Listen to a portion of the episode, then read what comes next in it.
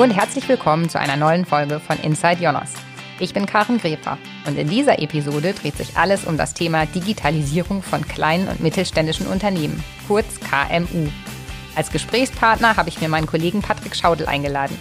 Er ist Experte für E-Business und Online-Marketing und ist bei Jonas verantwortlich für das gesamte Portfolio von Lösungen für den digitalen Erfolg eben dieser Zielgruppe, den KMU. Hallo Patrick. Hallo Karen. Wer oder was genau sind denn eigentlich diese KMU oder auch SMB, wie man auf Englisch alternativ noch sagt, also Small and Medium-Sized Businesses? Genau, also wie du schon gesagt hast, die Abkürzung steht ja erstmal für kleine und mittelständische Unternehmen. Aber so ganz genau kann man das jetzt auch nicht sagen, weil das kann sowohl der Einzelunternehmer sein, der vielleicht mit seinem Auto durch die Gegend fährt und äh, Fenster reinigt, genauso wie das etwas größere Unternehmen mit zwölf Angestellten, Handwerksbetrieb zum Beispiel, oder Steuerberatungskanzlei oder Friseurbetrieb. Also ganz bunt gemischt an Kunden, die wir in dieses Segment Klein- und Kleinstunternehmer einsortieren. Und welche Größe muss man sich vorstellen, also in puncto Mitarbeiter? Also das klingt ja schon eher so, als ob die eher klein als groß wären. Genau, wir äh, bezeichnen die als Kleinunternehmen, sagen so bis Mitarbeitergröße zwischen 12 und 15 Mitarbeitenden im Unternehmen. Das ist das, wo wir unseren Fokus drauf legen. Weil es ist, glaube ich, schon auch wichtig, äh, wenn wir über das Thema Digitalisierung dieser Zielgruppe reden wollen. Große Unternehmen sind da ja oftmals tatsächlich professioneller, nenne ich es jetzt mal, aufgestellt, weil die ganze Abteilungen haben oder Dienstleister, die das einfach für sie abwickeln. Und ähm, Stichwort Digitalisierung. Das ist ja auch so ein Buzzword. Da wäre mir auch noch wichtig, dass wir einmal kurz abgrenzen, was das denn für uns eigentlich ist. Digitalisierung ist natürlich erstmal super breit. Das kann irgendwie alles sein. Ähm, sei es jetzt irgendwie Online-Tools, die ich benutze, aber genauso Mobilfunk, Handy, Cloud-Speicher, da, da, passiert ganz, ganz viel. Und genau wie du sagst, ähm, unsere Mission ist es wirklich, den Kleinstunternehmern, die auch nicht das Know-how haben, sich da irgendwie auszukennen, Lösungen zu bieten, aber auch Beratungsleistung zu bieten, dass sie für sich entscheiden können, was brauche ich eigentlich in meinem Unternehmen. Sehr stark im Mittelpunkt steht natürlich das ganze Thema Präsentation. Wie präsentiere ich mich auch im Internet, dass ich gefunden werde, dass ich Kunden gewinne. Das ist das, wo wir uns auch sehr gut mit meinen Kolleginnen und meinen Kollegen darauf ausgebildet haben und fokussiert, hier die richtigen Lösungen ins Portfolio zu nehmen. Okay, also es geht halt mehr so um das Thema digitale Identität und Online-Sichtbarkeit, aber natürlich klar dann auch, wie arbeite ich innerhalb dieses Unternehmens auch zusammen. Also gibt es ja auch Lösungen und Tools für, aber hauptsächlich in Richtung so Präsentation nach außen. Genau, der Erfolg des kleinen Unternehmers, der steht bei uns im Fokus. Und wir glauben, dass die Präsentation nach außen, die digitale Identität, wie du es auch genannt hast, ein ganz elementarer Baustein dafür ist. Und deshalb wollen wir auch hier möglichst nicht nur die besten Tools, sondern auch den besten Weg dahin mit unseren Kunden finden, dass er diese Reise vielleicht auch mit uns gemeinsam gehen kann. Du hast mal einen Satz gesagt, den ich sehr prägnant finde. Und zwar hast du gesagt, wer nicht online ist, existiert nicht. Das ist ja erstmal eine deutliche Aussage. Und ich frage mich, ist das tatsächlich so? Weil es gibt ja immer noch viele, die gar nicht online sind und irgendwie kommen die ja trotzdem zurecht. Das ist natürlich ein bisschen überspitzt formuliert auch. Ähm, auf der anderen Seite muss man, wenn man allein in sein eigenes Verhalten mal schaut, ich war zum Beispiel in eine Stadt, nach Hamburg, kenne mich da nicht aus, suche ein Restaurant oder ein Café, wo ich Abendessen möchte. Was mache ich denn? Ich zücke mein Handy, ich gucke vielleicht bei Google Maps irgendwo, was denn so in meiner näheren Umgebung vielleicht in Frage kommt. Und da ist es schon so, wenn ich dort als Unternehmen nicht repräsentiert bin, dann werde ich einfach nicht gefunden. Also in dem Moment existiere ich dann auch für den Suchenden überhaupt nicht. Und das gilt jetzt nicht nur für Restaurants, das gilt natürlich für jede Lebenslage. Ich brauche einen Schlüsseldienst, ich brauche einen Friseur, vielleicht aber auch einen Rechtsanwalt. Also auch da ein ganz breites Spektrum, wo man sagt, die Suche beginnt meistens erstmal aus dem Nichtwissen, was es denn um mich herum alles gibt. Und dort im Internet, bei Google, am PC, auf dem Handy, ähm, um dann auch das Richtige für mich zu finden und den richtigen Anbieter. Das heißt also, ich gucke eigentlich nur innerhalb dieser Suchergebnisse, die ich finde, was wäre für mich passend, dann klicke ich Sachen durch und wer halt da nicht auftaucht, der kommt eigentlich gar nicht in diese Auswahl rein. Ja, so ist es zum Beispiel bei mir, ja. Wenn ich da niemanden finde, ja, wie soll ich denn dann überhaupt wissen, dass er existiert? Klar äh, werden wir auch oft konfrontiert mit dem Argument, naja, aber mein Geschäft mache ich vor allem auf Empfehlung. Ähm, das ist auch richtig. Aber auch da, wenn ich jetzt zum Beispiel ja, mal in den Heimbereich gucke und ich einen Fliesenleger empfohlen kriege, gehe ich vielleicht dann doch nochmal ins Internet und gucke, was hat er eigentlich so gemacht? Sind das denn die Projekte? Trifft er denn überhaupt meinen Geschmack? Also um da vielleicht dann auch nochmal zu validieren, was ich aus der persönlichen Empfehlung auch gehört habe, auch da ist dann eine Repräsentanz online durchaus wichtig und notwendig. Also ich kenne das tatsächlich auch. Ich gucke auch erstmal, was gibt es denn so und wer keine Internetseite hat, ist erstmal raus und dann fange ich an zu gucken, okay, welche Internetseite ist mir denn zum Beispiel sympathisch oder ist die aktuell oder sind da noch die Corona-Verordnung von 2020 drauf? Dann denke ich mir so, ah, vielleicht gucke ich doch erstmal weiter. G gerade auf Verbraucherseite ist das elementar wichtig, weil man muss ja auch ehrlicherweise sagen, dass eine Internetseite jetzt auch nichts mehr ist, wo ich sage, das ist total abgefahrenes neues Zeug, sondern Internetseiten ist was, das gibt es jetzt schon relativ lange, ja, so seit 20 Jahren gibt es Internetseiten und es gibt auch, wenn ich jetzt in die Technologie oder in die Tools reingucke, eigentlich auch keinen wirklichen Grund, warum ein Unternehmen heute keine Internetseite mehr hat. Es ist nicht besonders kompliziert, es ist nicht besonders teuer, ich brauche jetzt nicht besonders großes Know-how und ich muss auch nicht viel Zeit investieren um ähm, mir so eine Internetpräsenz auch erstmal eine kleine irgendwie aufzubauen, dass ich überhaupt da bin. Und genau das ist, das ist der Weg, den wir auch unseren Kunden oder unseren möglichen Kunden irgendwie aufzeigen wollen. Wir wollen den Kunden zeigen, dass der erste Schritt gar nicht so schwierig ist, wie er vielleicht empfunden wird sondern dass der erste Schritt sehr einfach und sehr leicht sein kann und dann nach dem ersten Schritt auch der zweite und der dritte Schritt gegangen werden kann, der aber auch vielleicht über einen längeren Zeitraum erfolgen kann. Das muss nicht alles am ersten Tag in der ersten Stunde passieren. Wir haben eine Studie gemacht, jetzt schon zum zweiten Mal äh, mit dem Meinungsforschungsinstitut YouGov und genau da haben wir kleine und mittelständische Unternehmen befragt, wie es denn so um ihre Digitalisierung bestellt ist. Also wir hatten sogar ja, die Zielgruppe ein bisschen größer gefasst und haben Unternehmen befragt mit Mitarbeitern mit bis zu 250 Unternehmen. Das sind ja sogar noch ein bisschen größere als jetzt die ganz kleinen, die du vorhin erwähnt hattest. Und im Vergleich sieht man eigentlich so, dass die Zahl der Unternehmen, die eine Website haben, im ungefähr gleichen Bereich liegt. Es sind so um die 60, 65 Prozent. Aber dass tatsächlich der Digitalisierungsstatus im Vergleich zum Corona-Jahr, nenne ich es jetzt mal, tatsächlich sogar auch teilweise wieder zurückgegangen ist. Gerade zum Beispiel Eintrag in Online-Verzeichnisse, was du vorhin erwähnt hattest. Ne? Das ist ja oftmals dafür zuständig, dass ich bei Google auch ähm, gefunden werde. Wie schätzt du so Zahlen ein? Diese Zahlen sind super spannend, nicht nur jetzt aus der aktuellen Studie, die wir gemacht haben. Wir haben ja auch in der Vergangenheit uns immer wieder Studien gemacht.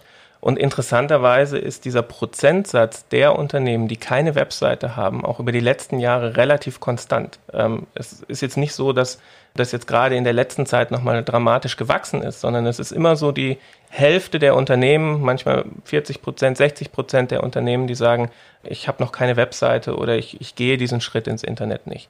Deshalb, wir, wir nehmen diese Zahlen sehr ernst und wir versuchen die insofern zu interpretieren, natürlich zu hinterfragen, was steckt da eigentlich dahinter? Warum, warum ist diese Hürde zu groß oder warum wird die als zu groß empfunden? Und du kennst die Studie auch. Wir haben ja dann auch gefragt, was eigentlich so die größten Hürden dafür sind. Und da sagt ungefähr die Hälfte sowohl Kosten als auch Zeitmangel. Also es ist wirklich noch so in den Köpfen der Unternehmer verbreitet, dass eine Internetseite wohl extrem teuer sein muss und ultra aufwendig ist in der Erstellung. Ja. Und wir versuchen mit mit unseren Erkläransätzen, mit unseren Beispielen, mit unseren Produkten zu zeigen, dass das eben gar nicht der Fall sein muss. Ja, dass man für einen sehr schlanken Taler, sage ich mal, und da reden wir eher so über fünf bis zehn Euro im Monat, ähm, sich da seine eigene Webpräsenz aufbauen kann und das mit einem Tooling, was wirklich jeder bedienen kann. Da geht es darum, aus Vorlagen auszuwählen, Elemente mit dem Mauszeiger in die eigene Seite zu ziehen, aus Bilderpools, die wir auch schon bereitstellen, die richtigen Bilder auszuwählen, die mir gefallen oder zu meinem Unternehmen passen ähm, und dann auch in diese Webseite direkt Texte reinzuschreiben. Also schon, schon so, wie ich es jetzt versuche zu erklären, genauso einfach ist es auch. Da ist nichts Komplizierteres hinten dran. Und was das Thema Zeitmangel angeht, äh, versuchen wir auch unseren Kunden immer wieder zu sagen, es ist ein Prozess, der klein anfangen kann. Ich kann mir erstmal eine Stunde Zeit nehmen oder anderthalb Stunden Zeit nehmen, um wirklich erstmal so die erste Visitenkarte aufzubauen. Da ist dann wahrscheinlich nicht viel mehr drauf als mein Unternehmensnamen, meine Öffnungszeiten, meine Adresse, vielleicht eine Kontaktmöglichkeit. Ähm, und das dann kontinuierlich aufzubauen, immer in den Momenten, wo ich vielleicht auch ein bisschen Luft habe. Ja, ich weiß, als Kleinunternehmer hat man nicht viel Luft, man ist dauernd beschäftigt mit Buchhaltung, Kunden, Lager, ähm, Akquisition. Nichtsdestotrotz, man findet dann doch immer die 10, 15, 20 Minuten, um vielleicht auch hier einfach noch mal ein bisschen weiterzuarbeiten. Also was ich beruhigend finde, ist, also das haben wir auch in der Studie abgefragt, für wie wichtig halten denn die Unternehmen die Digitalisierung? Und da haben tatsächlich fast 80 Prozent gesagt, die Digitalisierung ist ein wichtiger Baustein für meine Zukunftsfähigkeit. Das zeigt ja eigentlich schon, dass sie das irgendwie erkannt haben, dass sie es brauchen, aber dort ist gerade eben die Faktoren Kosten, Zeit, Know-how angemerkt. Ähm, also ich glaube, es sind nicht ganz 50 Prozent, die diese Probleme so sehen, aber es ist trotzdem sehr großer Prozentsatz, die das offensichtlich so intensiv bewerten, dass sie sagen, boah, nee, lasse ich erstmal die Finger von. Es ist interessant. Vielleicht kennt man das auch von sich selbst. So die Dinge, die einem total offensichtlich und dringlich ist. Nehmen wir mal Beispiel Altersversorgung. Ja, würde jeder sagen, boah, super wichtiges Thema, muss ich mich dringend mal drum kümmern. Bis man es dann wirklich macht, äh, da, da braucht es dann meistens noch einen Impuls oder einen Anstoß, der vielleicht auch von außen kommen kann. Ähm, sei es jetzt entweder der Versicherungsberater, um mal in dem Beispiel zu bleiben, der ganz konkret mit dir dann spricht und sagt, soll man nicht mal was zusammen machen? Oder eben wir dann als Ionos, die das Unternehmen auch mal fragen, sagen, ja, wir haben gesehen, Sie haben da noch keine Webseite oder eine ganz schlechte. Ähm, wollen wir nicht mal gucken, ob wir nicht was bei uns mit dem Regal liegen haben, äh, womit Sie auch mal leicht starten können. Es braucht diesen Impuls und der beste Impuls ist natürlich dann auch immer, wenn bei unseren Kunden vielleicht deren Kunden mal vorbeikommen und sagen, du, ich habe jetzt gar nicht gefunden, was deine Telefonnummer ist und wie ich dich erreiche, wäre das nicht schlau, wenn du das vielleicht mal ins Internet machst. Auch das sind natürlich Anstöße, die dann dazu führen, dass ich mich doch mal ein bisschen stärker mit dem Thema beschäftige. Apropos Impulse von außen. Ähm, zurzeit ist die Situation für viele Unternehmen, kleine Unternehmen wie Großunternehmen natürlich auch, ja nicht so ganz einfach. Also erst hatten wir lange die Pandemie oder haben sie auch immer noch, dann der andauernde Krieg in der Ukraine und jetzt so Anzeichen von einer Rezession. Wie wirkt sich das auf die Digitalisierung aus? Also ist überhaupt noch Geld da für Digitalisierung oder Gibt es da eher zurückhaltende ähm, Tendenzen oder kann die Digitalisierung vielleicht sogar helfen, gewisse Risiken zu minimieren? Ich würde es eher so betrachten, ich glaube, die Situation für Kleinunternehmen ist nie einfach. Also auch bevor es jetzt Corona gab oder bevor es jetzt die schwierige Situation mit der Ukraine gab, habe ich noch nie einen Kleinunternehmer gehört, der gesagt hat, nee, ist alles super, läuft, ich muss mich eigentlich um nichts kümmern, sondern es war immer so der gefühlte Druck, dass ich dann doch mich mit irgendwas beschäftigen muss, um meine Kunden glücklich zu machen, um vielleicht neue Kunden zu gewinnen, um mein Portfolio, also meine Ware oder meine Dienstleistung weiter auszuarbeiten. Ich glaube, die Unternehmer haben in sich diese Motivation, immer etwas zu gestalten und was machen zu wollen. Während der Corona-Pandemie haben wir ja auch gesehen, dass gerade die kleinen Unternehmen sehr schnell sehr kreativ wurden, um Lösungen zu finden, das, was sie sonst vielleicht stationär oder lokal gemacht haben, ins Internet zu bringen. Sei es dann doch den eigenen Online-Shop eröffnet oder ein Kontaktformular mit ins Netz gestellt haben, um irgendwas zu bestellen, äh, was man dann vor Ort abholen kann. Lieferdienste sind aus dem Boden geschossen. Also auch da gibt es ja den ständigen Wandel. Und auf die aktuelle Situation bezogen würde ich sagen, auch hier werden Kleinunternehmen sehr schnell sehr kreativ, wie sie sich dann darauf einstellen können. Und selbst wenn jetzt die Lage ähm, mit dieser drohenden Rezession vielleicht erstmal bedrohlich klingt, am Schluss hat auch der Kleinunternehmer ja das höchste Interesse, dass sein Unternehmen auch länger fortbesteht. Und da glauben wir, dass wir mit digitalen Lösungen noch immer auf der günstigeren Seite des Marketing-Toolkits, wenn man das so ein bisschen abstrakt bezeichnen will, stehen. Ja, es ist natürlich viel teurer, irgendwie eine Anzeige in der lokalen Tageszeitung zu schalten oder einen Eintrag in dem Buch der gelben Seiten für diejenigen unter euch, die das vielleicht noch kennen, diese gelben Seiten, die man jetzt meistens vor Supermärkten findet und dann äh, eigentlich gar nicht mehr beachtet. Aber auch da wird aus der Gewohnheit und aus der Historie heraus noch viel Geld rein investiert.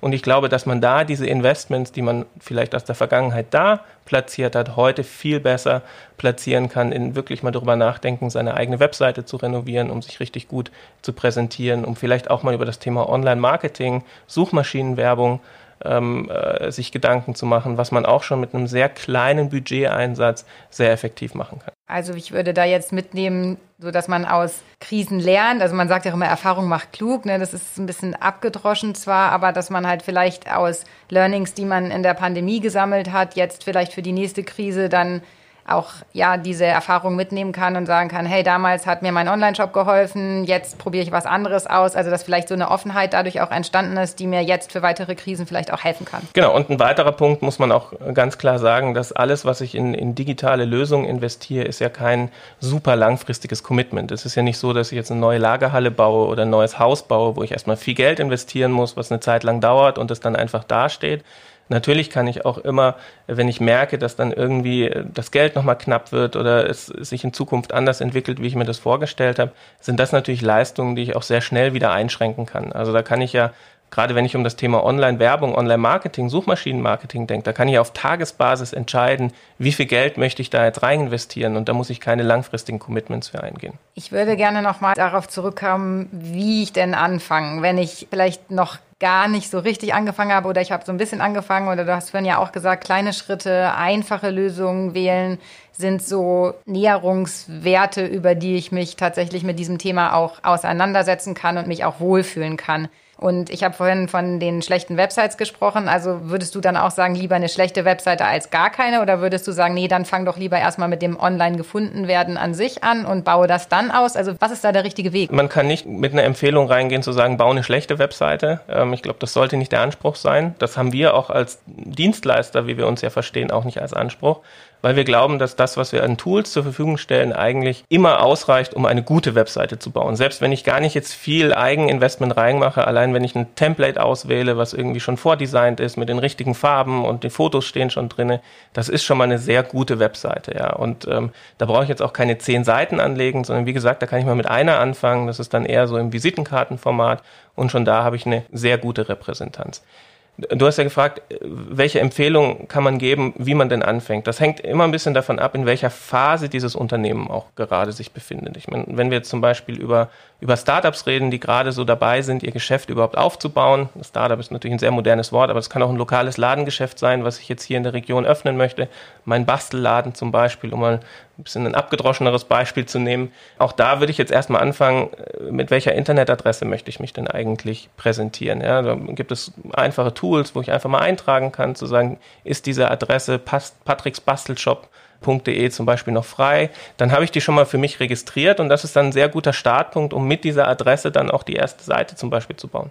Aber da geht's ja eigentlich schon los. Wie finde ich denn die richtige Adresse? Also klar, man würde vielleicht sagen, Patricks Bastelshop in Hamburg oder in Karlsruhe oder so, aber vielleicht ist das ja gar nicht das, wie ich dann auch gefunden werde. Macht es da nicht vielleicht dann eher Sinn, sich nochmal mit Freunden zu unterhalten und sagen, hey, wonach würdest du suchen, wenn du einen Bastelladen brauchst? Oder wenn du, keine Ahnung, Trockenblumen für dein nächstes Gesteck haben möchtest. Also und daran dann so ein bisschen sich entlang zu hangeln, ob denn die Internetadresse, die mir selber erstmal einfallen würde, tatsächlich auch passend ist. Also sich mit Freunden und Bekannten zu unterhalten ist natürlich immer gut, ja, aber das sind natürlich auch Einzelmeinungen. Was wir bei uns zum Beispiel anbieten, ist, wir nennen das einen Domain-Checker, wo man einfach mal eine Adresse eingibt und man dann eigentlich schon eine relativ gute Auswahl an Domains findet, die A überhaupt noch verfügbar ist, weil man muss auch fairerweise sagen, dass viele Adressen auch schon vergeben sind und B auch ganz gut zu dem eigenen Unternehmen passen. Ja, und da gibt es so ein paar Grundregeln, an die man sich halten kann. A, sollte es eine Domain sein, die relativ einfach zu lesen ist. Also je komplizierter und je kryptischer ich diese Domain aufbaue, umso schwerer kann sich dann jemand Drittes das am Schluss auch merken.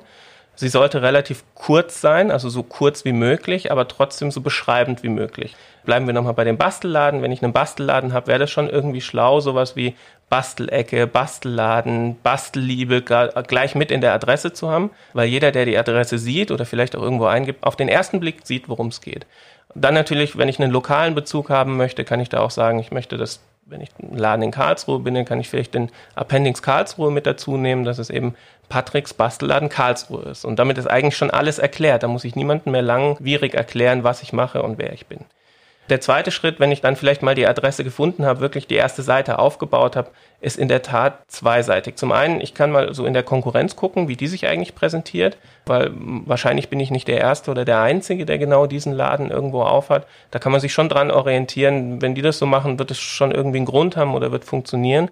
Aber dann natürlich auch das Gespräch mit den Freunden und den Bekannten, vielleicht mal hinlegen, ja, mal eine Flasche Wein aufmachen, zusammensitzen, mal drüber gucken und zu sagen, hey, bin das eigentlich ich? Repräsentiert mich das und das, diese Idee, die ich habe, um dann da die Impulse vielleicht auch direkt mitzunehmen und einzuarbeiten? Also es ist eigentlich so ein permanenter Weg, also wie eine Reise eigentlich, die man anfängt und dann während dieser Reise neue Erlebnisse sammelt und auch vielleicht Menschen kennenlernt und alles fließt halt sozusagen dann in diese Website mit ein, wie die sich weiterentwickelt. Genau, der große Vorteil ist ja im Gegensatz zu den alten klassischen Werbemedien wie einen Katalog, der erste Schuss muss nicht der beste sein. Wenn ich einen Katalog mache oder sei es jetzt irgendwie ein Flyer, dann muss der natürlich sitzen, weil der wird dann gedruckt, äh, den habe ich dann an Lager liegen, da kann ich dann nicht abends hingehen und nochmal drei Zeilen durchstreichen und sagen, ich hätte es jetzt vielleicht lieber anders geschrieben wenn ich über eine Webpräsenz nachdenke, über eine Internetseite, aber auch über einen Eintrag in irgendwelchen Branchenbücher, den kann ich ja permanent optimieren, wenn ich merke, okay, das geht jetzt vielleicht in die falsche Richtung oder das wird fehlinterpretiert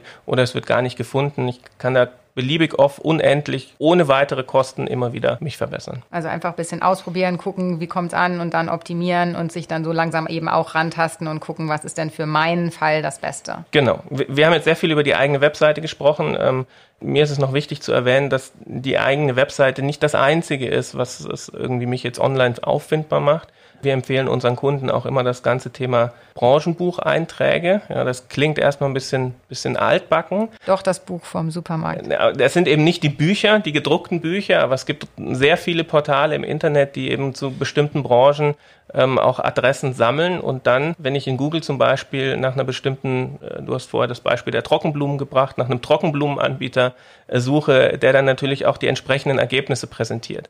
Da ist Google natürlich ein sehr starker Partner, also es gibt ja auch die Möglichkeit, sich bei Google direkt listen zu lassen in den Google My Business Portalen. Da habe ich dann sogar meine Stecknadel im, im, im Maps, äh, wenn ich dann auf dem Handy mein, meine Karte öffne, werde ich dann da direkt gefunden, ob das jetzt Android ist oder Apple ist egal.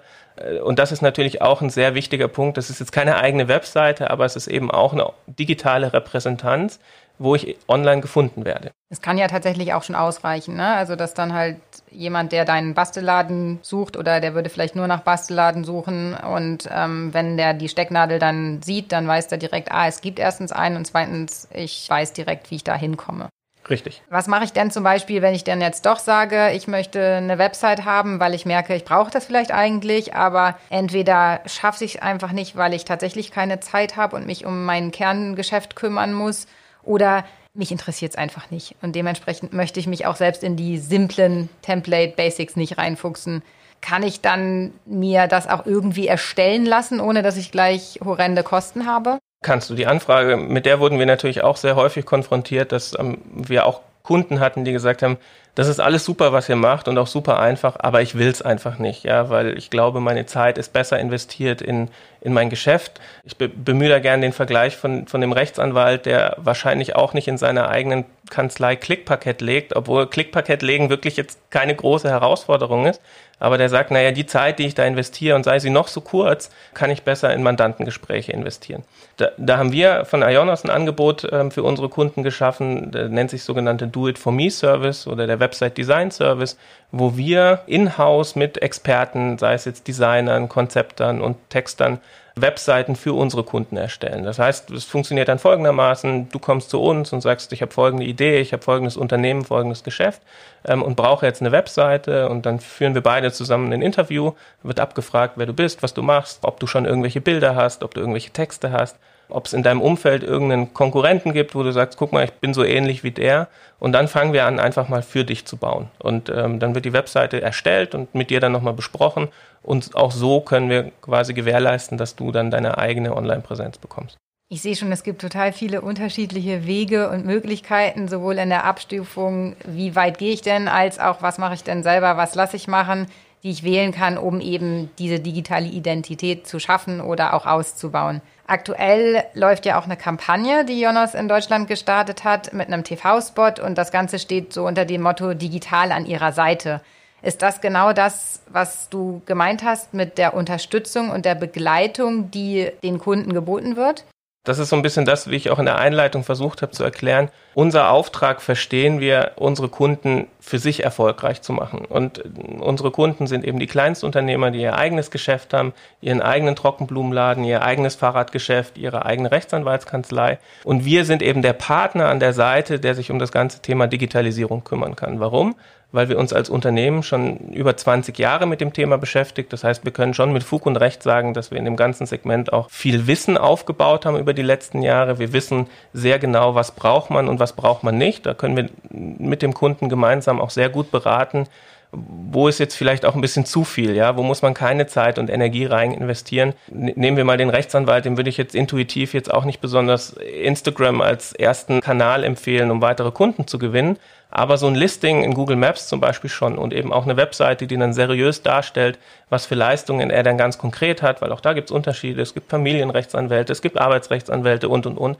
Alles das muss man ja dann auch voneinander separieren und dort verstehen wir uns als derjenige, der wirklich helfen kann, das Richtige digital im Internet zu machen. Und es gibt ja auch einen persönlichen Ansprechpartner, den ich auf Wunsch mir buchen kann, ist das falsche Wort, weil dieser Service ist ja unentgeltlich. Das ist nicht buchen, den stellen wir ganz automatisch an deine Seite. Also wenn du das möchtest, ähm, gewährleisten wir als Unternehmen, dass wir mit dem sogenannten persönlichen Ansprechpartner auch immer jemanden haben, der dann, wenn du Hilfe brauchst, sei das jetzt am Telefon oder sei das per E-Mail, genau der oder diejenige ist, die dich dann auch weiter berät. Das hat den, den super Vorteil, dass äh, die Person dich dann auch immer besser kennenlernt, dass natürlich im Erstkontakt man sich erstmal vielleicht beschnuppert, aber wenn man dann eine gewisse Kontaktreihe hintereinander hatte, dann geht es eben nicht mehr darum zu erklären, wer bin ich und was mache ich, sondern da ist eine gewisse Beziehungsebene ähm, auch schon entstanden. Ganz interessant, es passiert doch hin und wieder, dass äh, zu Weihnachten oder zu Ostern dann sogar Geschenke zu uns geschickt werden von Kunden, weil sie ihren persönlichen Berater, persönliche Beraterin so wertgeschätzt haben, dass sie einfach mal sagen wollten, hey, es ist so super, dass sie da sind und ich mich immer an sie wenden kann. Ob es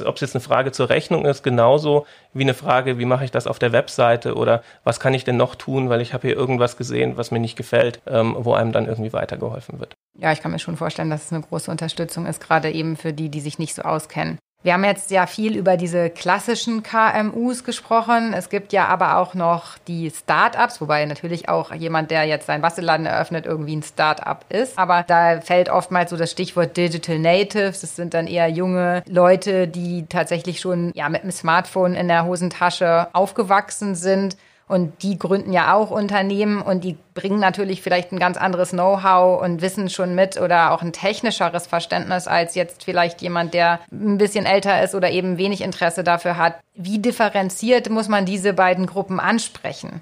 Also ansprechen natürlich erstmal, weil es eine andere Struktur ist, eine andere Zielgruppe. Ja, die benutzen eine andere Sprache, wie du auch sagst. Meistens ist das technische Know-how einfach schon ein bisschen ausgeprägter als in der anderen Zielgruppe. Von daher suchen die auch viel direkter und viel zielgerichteter nach den Lösungen. Die brauchen vielleicht gar nicht so viel Beratung mit, muss ich eigentlich in dieses Internet und was ist das überhaupt und was ist ein Google Maps und wie komme ich da rein, sondern do dort wird schon viel konkreter gesucht mit, könnt ihr mir diese Leistung liefern? Ähm, sei es jetzt zum Beispiel, eben nicht den einfachen Homepage-Baukasten, sondern ein, ein WordPress-Paket, weil er weiß, wie Webseiten auch mit dem CMS-System gebaut werden. Das ist ein bisschen komplexer, wie ich das machen muss, bietet mir aber am Ende auch mehr Freiheitsgrade in meiner persönlichen Ausgestaltung, wenn ich dann verschiedene Module oder Plugins noch brauche, die ich da irgendwie rein verknüpfen möchte.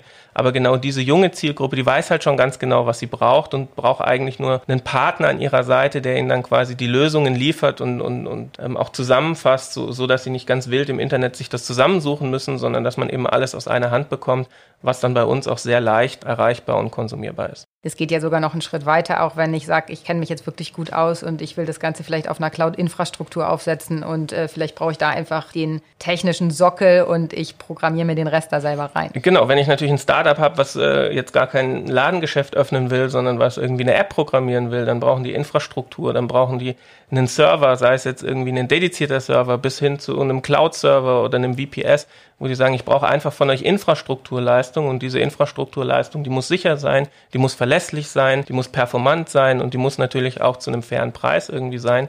Ähm, aber das ist genau die Zielgruppe, die schon viel zielgerichteter die Lösung sucht und wir dann quasi über unser breites Portfolio, was wir dann doch anbieten, auch in der Lage sind, diese Form von Lösungen zu bieten. Und das eben aufgebaut auf einer soliden Basis, ich habe vorher gesagt, wir sind ja schon über 20 Jahre in dem Internetgeschäft unterwegs. Das heißt, wir wissen, was nötig ist, um sowas sicher zu betreiben. Wir wissen, was nötig ist, um sowas skalierbar, verlässlich zu betreiben. Da mal als Beispiel, ähm, unsere Rechenzentren sind zum Beispiel sogenannt georedundant aufgesetzt. Das heißt, wenn du bei uns eine Leistung konsumierst, dann ist die nicht nur auf einem Rechner in einem Rechenzentrum, sondern die befindet sich grundsätzlich auf zwei Rechnern in zwei unterschiedlichen Rechenzentren, die auch physisch, also wirklich mehrere Kilometer voneinander entfernt sind, dass wenn an dem einen Standort irgendwas passiert, kann ja immer mal was passieren, Stromausfall, irgendwas geht kaputt, steckt ja auch nicht drinne, dass du als Kunde das am Schluss gar nicht merkst, weil das nahtlos quasi aus dem anderen Rechenzentrum konsumiert wird.